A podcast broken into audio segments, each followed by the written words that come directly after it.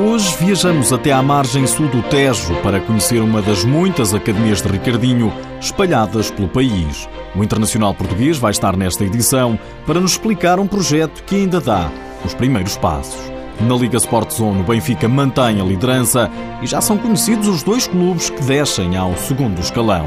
Seja bem-vindo ao TSF Futsal.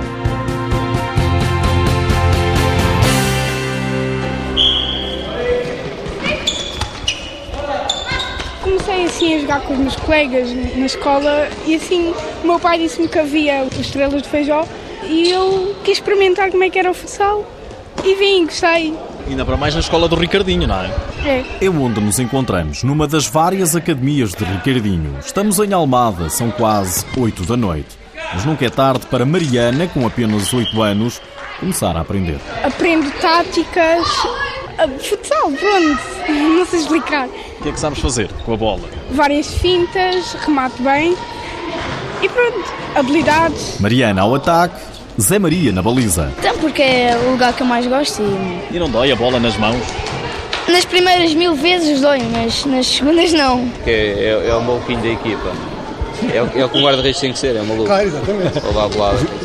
Zé Maria imita os ídolos que defendem as redes, mas a maioria dos colegas, claro, inspiram-se em Ricardinho. E quem sabe se não andam por aí alguns. Já aconteceu crianças aparecerem aqui e o pai dizer: Ah, o meu filho é o Ricardinho, só tem que vir para aqui. Pronto, está bem, tem que vir para aqui, tem que vir para aqui. E há algum Ricardinho aqui ou não? Há alguns. Pedro Nunes é o coordenador desta academia na Margem Sul. Marca, marca, marca! Vai, vai, vai, vai! E se é verdade que aqui mesmo à nossa frente há alguns Ricardinhos, o verdadeiro está a uma distância de centenas de quilómetros. Mas nada que o impeça, a partir de Espanha, se juntar a nós nesta edição. Já a distância realmente é mais difícil. Eh, a minha atenção com as academias não, não tem sido como eu, como eu queria, porque penso que com esta qualidade que estou ainda tenho que me dedicar principalmente àquilo que, que sei fazer melhor, que é jogar e estar dentro de quadra. Mas tento sempre estar a par de tudo o que, que é feito, eh, do que é que falta, o que é que não falta, o que é que se pode melhorar e tento cumprir ao máximo com, com a palavra dada às academias, que é marcar presença quando puder. Ao todo, Ricardinho tem sete academias. Uma aqui em Almada, outra em São Domingos de Rana, em Vinhais, uma no Urban Park de Mafra, também em Santarém, na Nazaré, no Planalto, na Tocha e em Gondomar, a terra natal. Para gerir tudo isto, Ricardinho não tem outra hipótese senão entregar a pasta. Bruno Fuseiro é o homem de confiança do Internacional Português. Faço a gestão das academias todas, sou eu que preparo as, as- as formações, sou eu que falo e que resolvo todos os problemas que as academias têm e abro novas academias, que crio novas academias. Até porque Ricardinho não quer ficar por aqui. Penso abrir mais academias, eh, está muito curto ainda, queria, o meu objetivo este ano era 10. Para já são sete. Ricardinho explica que o próximo objetivo passa por abrir novas academias no estrangeiro. Já temos alguns contactos, sabemos que no próximo ano vão abrir algumas, mas ainda está, ainda está um pouco prematuro e queremos, queremos seguir trabalhando bem. Este é um projeto que há muito que está pensado, mas só há cerca de um ano foi colocado em prática. O objetivo é levar o futsal às crianças portuguesas. Um projeto que Bruno Fuseiro diz ser de qualidade. E quando eu falo em qualidade, não, não, não vamos confundir a qualidade dos atletas com a qualidade do trabalho que é feito. Para nós o importante é a qualidade do trabalho que é feito. A qualidade dos- atletas vai ser fruto do trabalho que é feito e depois vão surgir mais Ricardinhos, esperemos que sim, mas se não surgirem também não haverá problema, mas certamente, como eu disse há pouco, vão, vão estar todos mais bem preparados para, para, para o futuro do futsal em Portugal. São mais de 150, 150 crianças à procura de um sonho. Um sonho delas ou dos pais. É, é um- é um- é uma situação engraçada. É uma situação engraçada. Costuma-se dizer que, que um pai, quando mete um filho numa escola de futsal, numa escola de futebol, ah, acha que ele vai ser o futuro Ricardinho, vai ser o futuro Cristiano Ronaldo. Ah, e eu estou estou a sorrir porque ainda esta semana, ou há 15 dias, nesta mesma academia, aqui, aqui no Laranjeiro Feijó, um pai veio cá e disse que pá, tenho aqui o meu filho, ele vem para aqui porque ele é muito bom, ele vai ser o próximo Ricardinho e por isso ele tem que vir para a academia do Ricardinho. É o caso de Tomás. Com apenas 10 anos, já decidiu quem quer ser. Ronaldo, E do futsal? Ricardinho. E não se fala mais nisso, Tomás. Não vou avaliar o miúdo. A verdade é que já me disseram que o miúdo tem muita qualidade, isto é verdade. Mas é um bocado também a ilusão, a ilusão no sentido positivo da, da, da palavra, do próprio miúdo e do próprio pai. E é com o cunho de Ricardinho que os sonhos podem tornar-se realidade. Pelo menos preocupação parece existir. Eu comecei com 14 anos, logo isso nota, logo isso nota a falta de, de formação e então sempre quis eh, ser dos pioneiros né, a dar início a esse, esse projeto e estou muito feliz por eh, ser a imagem deste projeto. Ricardinho começou com 14 anos, mas o internacional português quer que as crianças comecem mais cedo para bem do futsal. Tal como Petra tem 10 anos e é na baliza que diz sentir-se bem. Eu sou guarda-redes porque não gosto lá muito de correr, mas. E não dói a bola? Defender sem luvas? Dói, mas passa. Olha, e, e qual é o teu jogador preferido de futsal?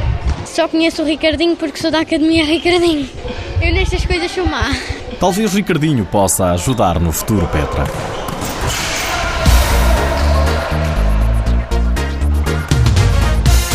Este fim de semana, no sábado, jogou-se a jornada 24 da Liga Sport Zone. O Benfica teve que puxar dos galões para vencer em casa o Póvoa Futsal. A equipa encarnada venceu por 4-1, mas o resultado não reflete o suor derramado.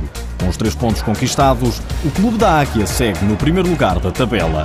Quem também sentiu dificuldades foi o Sporting. Os Leões venceram em casa o Olivais por 6-2, mas não ganharam para o susto na primeira parte. Valeu a segunda.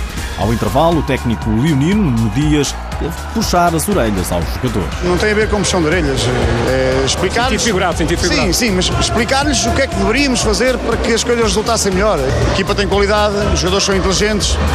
Quando assim é, a segunda parte melhora e os gols surgem naturalmente. Agora uma palavra para o Olivais, que da maneira como se entrega e da maneira como joga, acho que, que é incompreensível a classificação que ocupam neste momento. O Olivais ocupa o 11 lugar. O treinador Luís Alves, também à RTP, confessou já estar a pensar na próxima temporada. Sim, uh, vamos, vamos falando, ainda é muito cedo, mas sim, uh, nós começamos a falar nisso logo desde o primeiro dia de, de, desta temporada que passou. Vamos sempre tendo conversas, vamos ver o que se consegue fazer. 14 com o Luís Alves. Não, não, sei, vamos ver. vamos ver. Não sou eu que mando no clube, vamos ver, mas é, é prematuro dizer isso. Portou-se bem o Olivais no pavilhão Paz e Amizade. Pregou um valente susto ao Sporting. Nos outros jogos, o Braga escorregou em casa, empata três bolas com o Módicos. O mesmo aconteceu com o Leões de Porto Salvo, empataram no seu reduto 4-4 frente ao Rio Ave.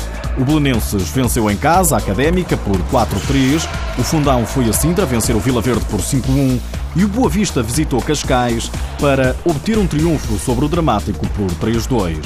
A tabela classificativa não sofreu grandes alterações, o Benfica continua líder, o Sporting espreita interrupção da águia. Neste momento não dependemos de nós, não é? Não estamos contentes porque não é o lugar que nós gostamos, nem era, nem era o objetivo e nem aquilo que perspectivávamos em termos de classificação final. Uh, mas agora faltam duas jornadas para terminar.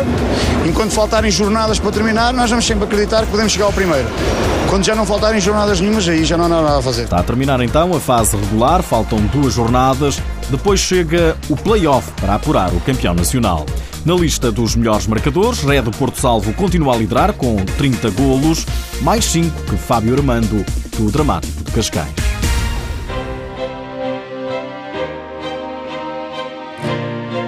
Nos últimos dias, já lhe tinha dito aqui que o Sporting terá garantido a contratação do guarda-redes do fundão André Souza, atleta que o técnico dos Leões conhece bem dos tempos do Instituto Dom João V, mas no Notícias em declarações à RTP, para já nada confirma. Não, não sei, não sei. E esse é um assunto que obviamente não me vai dizer.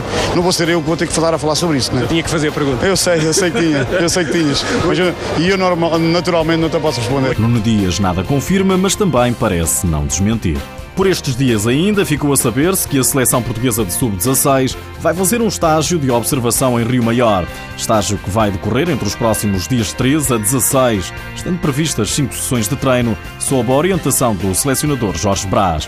De saída, deixo-lhe mais esta. Sabia que já são conhecidas as duas equipas que descem ao segundo escalão. Há duas semanas, o Vila Verde matematicamente deixou de ter hipótese de permanecer na Liga Sport Zone.